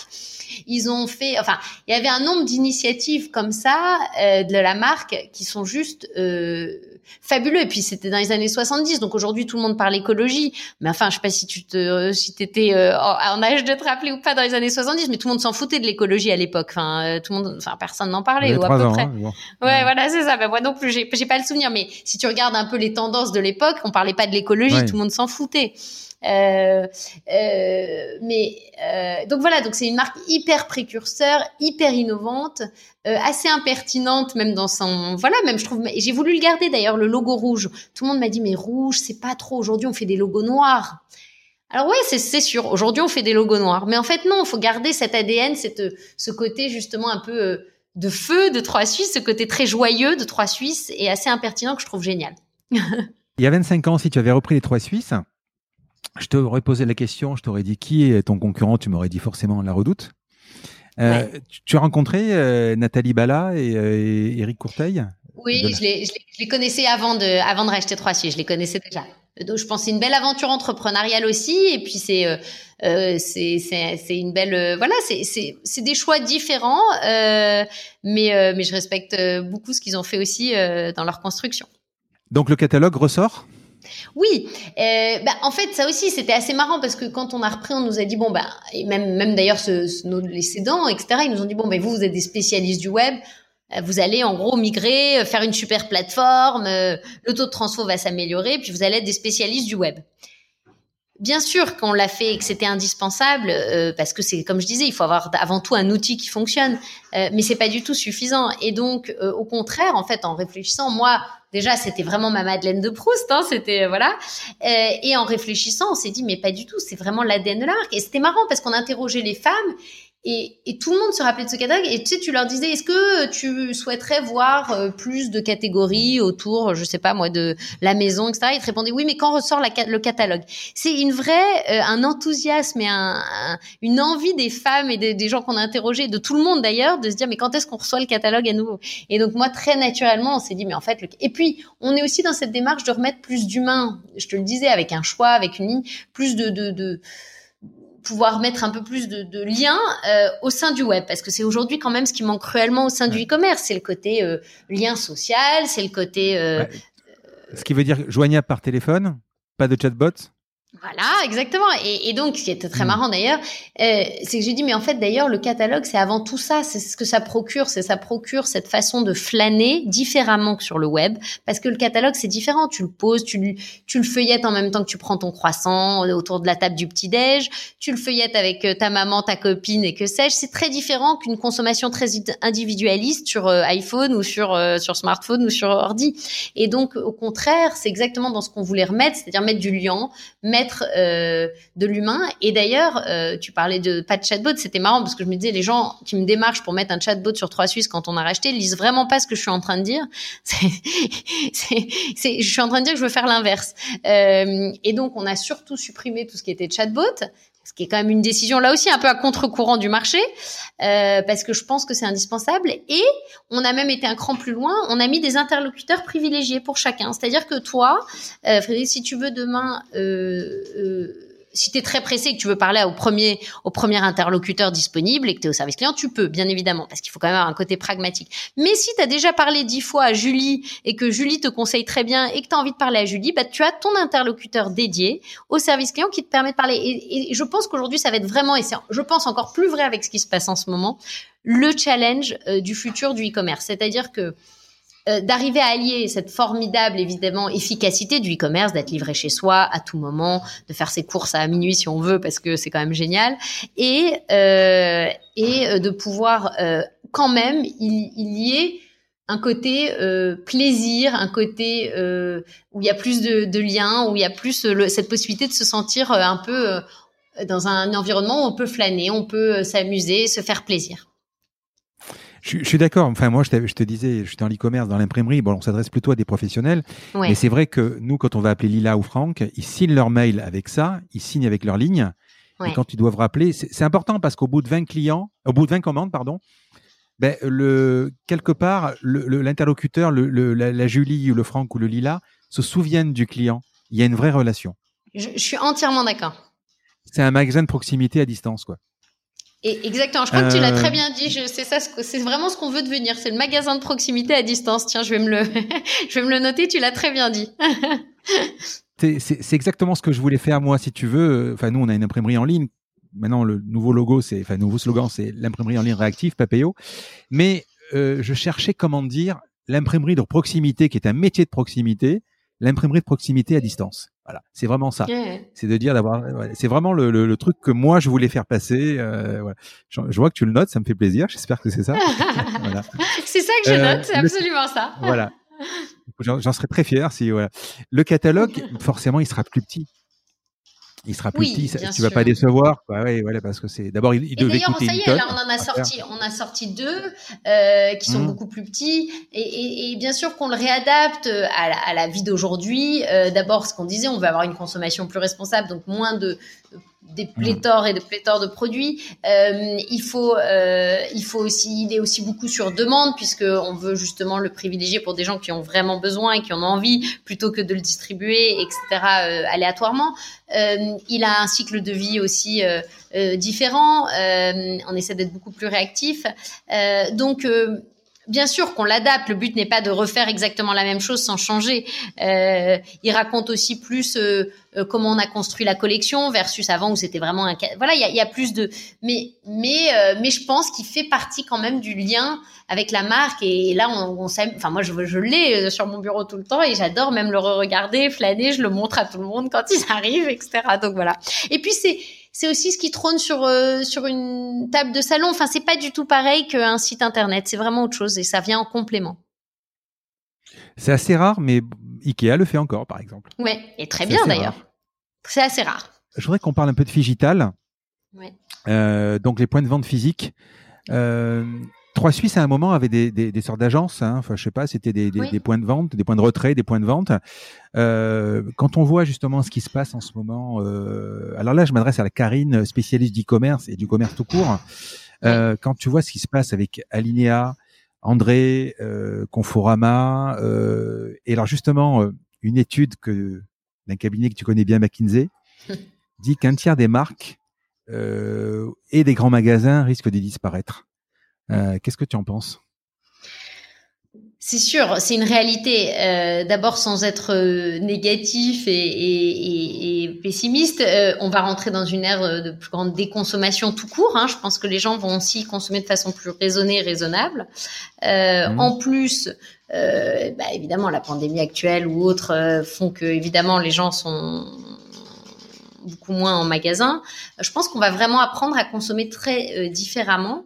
Et donc, en effet, euh, d'avoir aujourd'hui un parc. Alors, les, les, les, récents événements font que ça a accéléré, évidemment. Quand tu as 200 magasins qui sont fermés pendant deux mois, euh, c'est extrêmement dur hein, de se relever de ça. Euh, c'est parce que voilà, donc euh, même avec les aides, même avec tout ça, c'est extrêmement dur. Donc euh, évidemment, ça a accéléré fortement là les choses ces dernières semaines et mois donc, euh, donc oui, c'est certain. Euh, on va consommer différemment. Je pense qu'on voit aussi des, des, des, DNVB sortir euh, toute la journée, justement avec une, un process beaucoup plus intégré, de la fabrication jusqu'à la vente. Enfin voilà, on, on, va, on va vraiment apprendre, je pense, à, à consommer différemment. Et puis ces boîtes-là sont peut-être pas aussi réinventées suffisamment vite en termes de sourcing, en termes de. On voyait tous ceux qui ont des cycles de vie où ils doivent commander là aujourd'hui six mois à l'avance. D'abord, il y a eu la Chine fermée, puis l'Europe. Comment, enfin tout ça, ça va être très compliqué. Donc tout ce que je disais sur euh, le fait de se sourcer euh, plus local, etc., va être amplifié de façon énorme euh, sur les prochaines années. Ceux qui n'arriveront pas à s'adapter assez vite vont mourir. C'est vrai, je pense, malheureusement. Fin 2019, pas mal de bruit courait sur rue du Commerce. Oui. Vous deviez racheter rue du Commerce. Vous en êtes où? C'est des sujets encore en cours. Pourquoi rue du Commerce encore? Alors, je te dis et... ça parce que, alors, je vais te donner mon point de vue. Rue du commerce, j'ai énormément acheté, mais vraiment, vraiment, j'aimais beaucoup à l'époque le, le, service, l'image. Ça fonctionnait super bien. Et j'ai arrêté d'acheter à cause de la marketplace. Tu te perds dans, ces, dans, dans cette offre trop, trop, trop importante. C'est ce que je vois. Après, ce sont des stratégies, hein. Mais euh, moi, c'est pareil pour Fnac. Alors, ce qui est rigolo, c'est que pas pour Amazon, parce qu'Amazon, on sait où on est directement. Mmh. On sait où on va. C'est comme si tu rentres chez Carrefour, on te dit, tu sais quoi, tu tournes à droite, tu changes, tu changes de magasin. Moi, ça me saoule. Si vous rachetez rue du commerce, vous allez faire un recentrage comme trois Suisses euh, écoute, euh, on est évidemment en pleine réflexion, euh, mais euh, je trouve que rue du commerce, tu le disais, c'est une... moi aussi j'ai acheté des tonnes de trucs. C'était un des premiers aussi. Hein, c'était, ils étaient très précurseurs ouais. en France. Hein, c'était génial. une, un, une fiabilité service client unique, hein, vraiment. Et ça encore aujourd'hui, ils ont une très belle, voilà, il y a une très belle satisfaction client mais comme tu le dis, ça est devenu à un moment parce que c'était aussi racheté par euh, Carrefour et donc Carrefour voulait en faire mmh. cet énorme généraliste comme lui l'est euh, et donc voulait en faire son relais internet. Euh, une offre, euh, en fait, là où ils étaient des spécialistes quand même euh, high tech, maison et, et voilà, euh, ils se sont perdus dans on vend un peu de tout. et donc clairement, ce sera oui, nous notre stratégie si, si on avance, ce sera de, de se recentrer sur euh, sur euh, le vrai savoir-faire, la high-tech, la maison connectée, la maison tout court aussi, euh, la maison en fait d'aujourd'hui. Mais, mais effectivement, il y a des catégories qui, pour moi, n'ont pas sens sur rue du commerce et de se recentrer sur une offre qui, qui, qui, est, est l'ADN en fait de rue du commerce. Là, les, les trois Suisses, c'est combien de personnes à peu près aujourd'hui?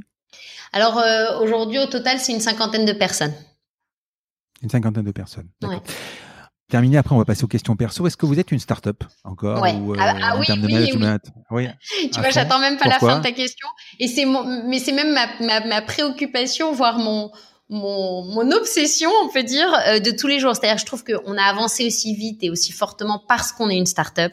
Je hmm. pense que euh, cette énergie euh, qu'on distille et qu'on diffuse dans la boîte, le côté on a le droit de, de rater du moment qu'on fait, qu'on avance, et puis parfois on se, ce côté aussi travailler en petite équipe, euh, hyper soudée et, et d'avancer en, en petits groupes plutôt que de faire des espèces de projets qui s'étendent sur neuf mois. Chez nous, un projet qui s'étend sur trois mois, c'est le max. tout ça, c'est le propre et l'ADN de la startup et je veux qu'on garde ce, ce, côté. Et puis aussi assez familial, on se connaît tous super. Enfin voilà, je, je veux absolument qu'on garde ça euh, dans, dans, chez nous. Réactif, réactif, agile. Hein, donc ouais. Euh, allez, euh, on se projette dans quelques années. Trois Suisses marche super bien. Vous avez rue du commerce qui fonctionne bien également. Qu'est-ce qui vous manque dans votre offre? Peut-être quelque chose autour du sport. D'accord. Ouais. Ok. Parfait. Allez, on va passer aux questions perso. Alors, euh, euh, est-ce que tu prends le temps de, de, de vivre ou vous bossez, toi et Olivier, comme, comme des malades? Écoute, euh, je, moi, je pense qu'au contraire, j'arrive à avoir, euh, on arrive à avoir un équilibre parce qu'on fait ça aussi ensemble et qu'on arrive à s'adapter mmh. au même moment. On a quand même trois enfants et on leur, enfin, je, je, je pense qu'on leur donne énormément de temps aussi on est très actif, on est suractif, on dort pas énormément. En revanche, je trouve qu'on arrive à allier vie perso, euh, professionnelle et, euh, et, nos amis. Et voilà, donc je suis assez, euh, parfois un peu fatiguée, mais très heureuse de ma vie. je vais te poser la question qu'on a dû te poser 200 millions de fois. Comment on fait pour bosser avec son mari? Ouais, alors euh, on savait pas si ça allait marcher. La première, mais puis on s'était dit, bah, si ça marche pas, on changera. Hein. Euh, comment on fait? C'est-à-dire qu'en fait, en, en réalité, on bosse on bosse ensemble, mais on se voit très peu la journée au bureau. Euh, on a chacun nos équipes, personne n'est géré par les deux. Euh, on a chacun nos projets, on a chacun nos, notre environnement de travail. On n'est pas assis l'un en face de l'autre toute la journée. C'est comme ça que ça fonctionne en fait. je te dis ça parce que moi, je suis associé avec ma sœur. À l'époque, euh, et au tout début, à la suite d'un divorce, etc., on est retourné très très peu chez mes parents, tous les deux, d'ailleurs au même moment, à l'époque, en 91, il y a longtemps. Et quand on se disputait à la maison, quand on se disputait au bureau, c'était compliqué de pouvoir se réconcilier parce qu'à un moment, c'est la, la, priorité est aux affaires quand même. Hein. Mais c'était c'était déjà difficile. Euh, mais par contre, ça fait quand même euh, plus de 20 ans et il n'y a pas mieux en fait. Parce qu'il y, a une confiance, il y a, a, a, pas mieux. quoi. J'allais te dire, on, on, quand ça marche, il n'y a pas mieux parce que tu avances ah vraiment dans le même sens. Euh, t'as, t'as, forcément, tu, on est porté par les mêmes choses globalement, euh, perso comme pro, et il y a une confiance extraordinaire que tu ne peux pas avoir avec qui que ce soit d'autre à, ce point. Donc ça, moi, je trouve ça extraordinaire. Euh, et puis après, nous, on a aussi euh, les enfants qui te permettent de, de couper, c'est-à-dire que comme ils sont encore petits, on a trois petits, euh, euh en fait, euh, bah, ils, ont, ils en ont absolument rien à faire hein, de, de, de, ce qu'on fait au boulot. Ça les, et donc, euh, et tant mieux. Et donc, forcément, ça nous, ça, ça nous force aussi à, à couper. Là, on est à la maison et basta. tu fais du sport? Ouais, genre j'étais extrêmement, ça c'est le truc où j'étais extrêmement sportive jeune. Je le suis moins parce que j'ai moins de temps, hmm. mais je fais quand même une heure de tennis chaque semaine et, en général une ah heure euh, d'un autre. Ouais, ouais, ouais. J'ai gardé le tennis. J'adore ça. Moi aussi le tennis aussi. Ouais. Voilà. Allez, on a parlé de légende euh, sur le main corner. La deuxième légende, c'est il paraît que ton mari peut s'endormir en 15 secondes. Est-ce que c'est vrai? C'est extrêmement vrai. Et le pire, c'est que c'est familial. C'est de père en fils. C'est de père en fils. c'est beaucoup de chance. Ah oui, mais c'est beaucoup de chance pour lui. Pour les gens qui l'accompagnent, c'est parfois un peu déroutant. mais ce qui signifie que la veille du deal en 2016 ou en 2018, ou le lendemain du, du, du fait que votre entrepôt a, a pris l'eau, il dort quand même en 15 secondes, aucun problème. Ouais, ouais c'est incroyable. Moi, ça me fascine. Moi, je vais tourner en rond pendant une heure et demie et lui dort euh, depuis donc une heure et demie. Quoi. Quelles sont les deux ou trois étapes de ta carrière qui t'a le plus marqué? Évidemment, euh, la création de Men Corner, parce que c'est le début, c'est la, la première pierre. Euh, ensuite, je pense que c'est, je, je vais, je vais pas réinventer le truc, mais c'est quand même euh, l'association avec Olivier, avant même le, le Shop Invest, c'est le fait d'être deux. Je pense que ça nous a rendu beaucoup plus forts euh, mm. parce que d'être seul, c'est quand même dur et lourd à, à porter. Euh, et puis deux dans une telle confiance et que quand ça marche, c'est fabuleux, ce qu'on disait. Et puis, euh, et puis après le rachat de trois Suisses. Parce que si Olivier t'avait pas rejoint en 2011, tu serais peut-être allé plus lentement ou moins vite ou de façon moins certaine. loin. Ouais, je suis, sûre que ça aurait été très différent. Est-ce que tu as des mentors? Alors, je sais que tu as travaillé avec Patrick Drahi. Oui. Euh, est-ce que, alors je pense que rien que lui, euh, c'est sûrement quelqu'un qui t'a marqué. Oui. Est-ce que tu as des mentors, des gens que tu admires euh? Oui, j'en ai, j'en ai plusieurs. Euh, j'en ai plusieurs. J'ai eu la chance, euh, euh, que ce soit dans les deals, quand j'étais en fond, de faire un deal donc avec Patrick Drake, qui est juste extraordinairement inspirant. Mmh. J'en ai, j'ai croisé d'autres gens qui sont moins connus, mais chez McKinsey, j'ai mon premier patron dans ma toute première mission, mon premier, mon toute première boulot où bah, maintenant il est investisseur chez nous et il m'a fait confiance tous les jours. Et quand j'ai été lever de l'argent pour et que j'ai été le voir, il m'a coupé au bout de cinq minutes. Il m'a dit, écoute, Karine, tu vendrais des chaussettes, je te suivrai quand même. Donc, c'est, dis-moi juste combien tu veux. Et c'est quand même génial comme relation. Et ah aujourd'hui encore, il est, voilà, il nous suit et il nous aide. Euh, en tout cas, il nous fait une confiance extraordinaire depuis maintenant des années. Euh, j'ai aussi bah, des, des, des, modèles plus personnels. Moi, j'avais une grand-mère absolument fantastique qui continue à m'inspirer tous les jours. Euh, maintenant, qui est décédée évidemment parce que voilà, euh, mais qui continue à m'inspirer tous les jours. Qui, je pense, je suis, c'est une grande partie de ce que je suis aujourd'hui grâce à elle. Euh, donc voilà, oui, j'ai plusieurs, euh, plusieurs modèles. Patrick Drahi, tu l'as revu? Oui, oui, oui. On est, euh, c'est quelqu'un de très, ouais, ouais. Je pense qu'il aime les, entrepreneurs, il aime, il aime l'énergie et il a été toujours très, très accessible avec moi et très, ouais, ouais. On, on, converse encore régulièrement. Tu te formes, tu lis, tu, tu écoutes des podcasts, tu, alors tu as trois enfants effectivement, tu as 12 boîtes, 11 boîtes, trois enfants, donc c'est, un peu de tennis, ça laisse peu de temps.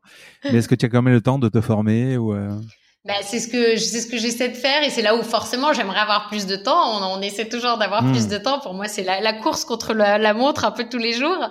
Euh, mais euh, mais oui, évidemment et heureusement parce que sinon on serait pas non plus là où on est euh, sans s'ouvrir à tout ce qui se passe aujourd'hui, que ce soit globalement euh, dans le monde, les nouveautés, l'innovation. Enfin, on est quand même dans le web, faut se réinventer tous les jours. Il y a plein d'exemples qui le montrent. Aujourd'hui, les boîtes, c'est aussi des. On parle souvent de, d'entreprises chewing-gum, mais il y a des boîtes qui sont tout en haut et deux semaines après euh, qui n'existent plus. Donc, heureusement, c'est indispensable. Maintenant, c'est sûr que j'aimerais avoir encore plus de temps, mais c'est comme ça, on fait, on jongle.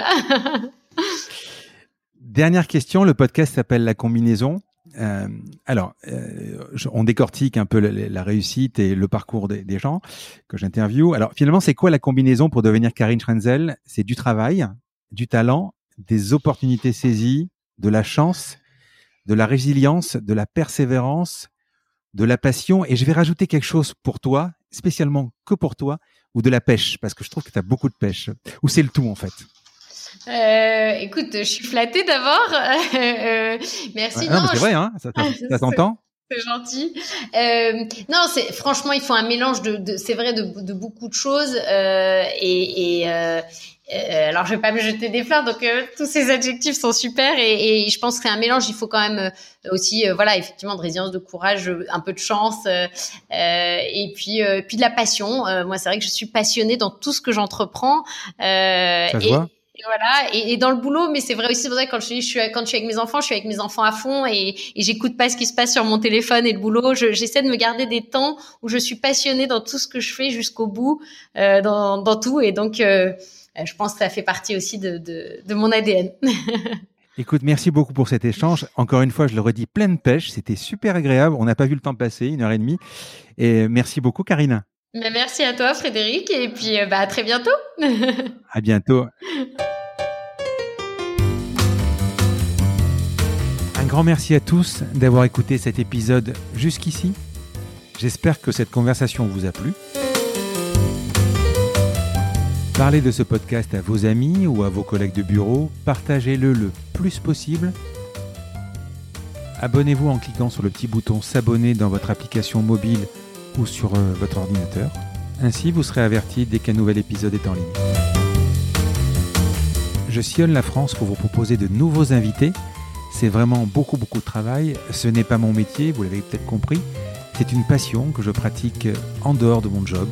Si vous avez apprécié cet épisode, dites-le moi avec des étoiles, 5 de préférence sur Apple Podcast, anciennement iTunes, et d'y ajouter un gentil commentaire, ça me fera plaisir. Ça me permettra également de remonter dans les classements. Et puis si vous n'êtes pas Apple, c'est pas grave, parlez-en autour de vous. Partager sur les réseaux sociaux, c'est prévu sur votre application de podcast préférée. Enfin, vous pouvez vous abonner sur lacombinaison.fr pour être averti dès qu'un nouvel épisode est en ligne. Je suis Frédéric Azoulay. N'hésitez pas à me faire remonter vos remarques, vos questions, mais aussi des invités que vous aimeriez entendre. Je vous dis à bientôt.